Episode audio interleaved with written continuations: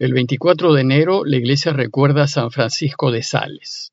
Si deseas información acerca de él, puedes entrar al aplicativo Reflexiones del Evangelio. El lunes de la tercera semana del tiempo ordinario, el Evangelio que toca es el de Marcos 3, 22 al 30. En aquel tiempo los escribas que habían bajado de Jerusalén decían, Tiene dentro a Belcebú y expulsa a los demonios con el poder del jefe de los demonios. Él los invitó a acercarse y les puso estas parábolas. ¿Cómo va echar Satanás a Satanás? Un reino en guerra civil no puede subsistir. Una familia dividida no puede subsistir. Si Satanás se revela contra sí mismo para hacerse la guerra, no puede subsistir. Está perdido. Nadie puede meterse en casa de un hombre fuerte para robarse su ajuar, si primero no lo ata. Entonces podrá vaciar la casa. Créanme, todo se les podrá perdonar a los hombres, los pecados y cualquier blasfemia que diga, pero el que blasfeme contra el Espíritu Santo no tendrá perdón jamás, cargará con su pecado para siempre. Se refería a los que decían que tenía dentro un espíritu inmundo. Inmediatamente después del rechazo de su familia, que vimos en el texto anterior, ahora siguen las críticas de las autoridades religiosas que piensan que Jesús tiene dentro un demonio, en concreto a Belcebú. Esta acusación significaba que, según la ley, debía morir apedreado. Veamos el relato más en detalle. El texto inicia diciéndonos que unos escribas habían bajado de Jerusalén. Se trata de los expertos en la ley que habían llegado de la capital y que ahora se encuentran en Cafarnaúm. Seguramente a ellos les llegaron noticias de lo que Jesús estaba enseñando y fueron a juzgar la rectitud de sus enseñanzas y su modo de proceder, pues en Jerusalén se definía la recta doctrina para todo Israel. Dice el texto que habían bajado de Jerusalén. En el modo de hablar de la gente, ir a Jerusalén se decía subir a Jerusalén porque la ciudad queda en lo alto de las montañas de Judea. Luego, salir de la ciudad es bajar, aunque la casa de Pedro en Cafarnaum esté a unos 150 kilómetros de Jerusalén.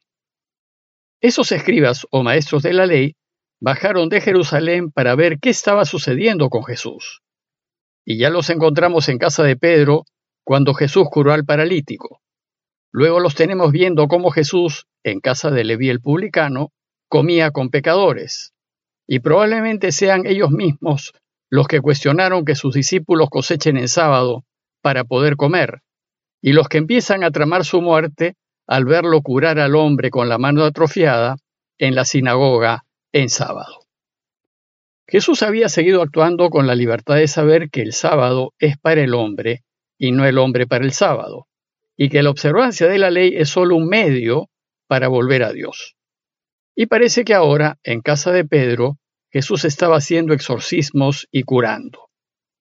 Bueno, pues con todo lo que habían visto hacer a Jesús, esos mismos escribas reconocen que tiene un poder contra el mal, pues expulsa a los demonios y sana a las personas. Pero no quieren atribuírselo a Dios, pues sería reconocer la autoridad de Jesús y sería reconocer que viene de Dios. Por tanto, a fin de desacreditarlo, le levantan una calumnia y afirman que está poseído por Belcebú y que expulsa a los demonios con el poder del jefe de los demonios. Belzebul era uno de los nombres que el pueblo le daba a Satanás, el príncipe de los demonios.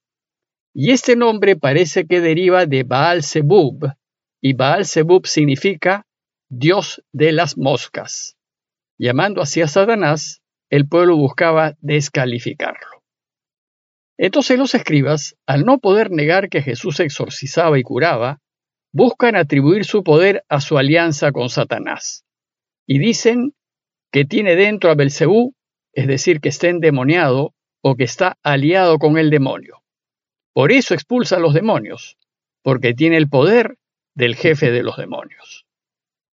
Entonces Jesús los invitó a acercarse y se defendió de su acusación por medio de dos parábolas. La primera es la parábola de la división. Dice Jesús, ¿cómo va a echar Satanás a Satanás? ¿Cómo se va a echar a sí mismo? Eso es imposible, pues un reino en guerra civil no puede subsistir. Una familia dividida no puede subsistir y, en consecuencia, si Satanás se revela contra sí mismo para hacerse la guerra, no puede subsistir y está perdido. El argumento de Jesús es la contradicción. Un reino o una familia no se puede dividir, pues si esto sucede, el reino y la familia desaparecen, se parten y no se mantienen ni permanecen en el tiempo, pues toda división interna solo lleva a perder. Luego es imposible que Satanás expulse a Satanás, pues si se divide a sí mismo, se elimina. Y en consecuencia, si Jesús divide a Satanás, no puede estar de su parte. En conclusión, él no puede exorcizar en nombre de Satanás. Satanás es más bien el enemigo, pues esclaviza al hombre a quien Jesús busca salvar. La segunda parábola es la del robo a la casa del hombre fuerte. Dice Jesús, Nadie puede meterse en casa de un hombre fuerte para robarse su ajuar si primero no lo ata, y solo después podrá vaciar la casa.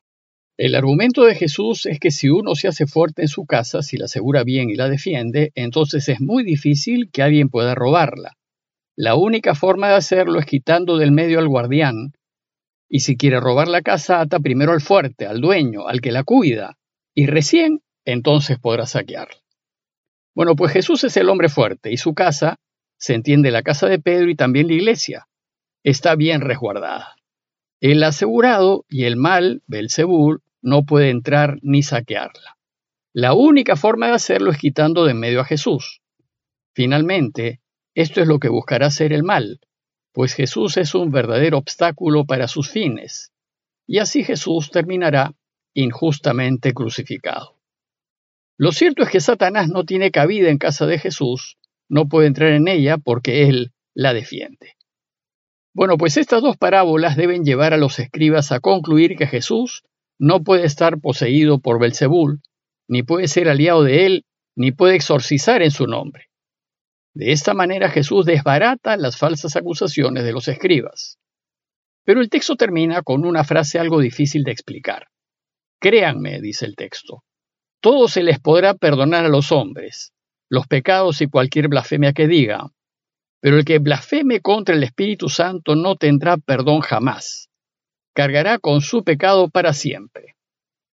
¿Qué quiere decir Jesús con esta enseñanza final?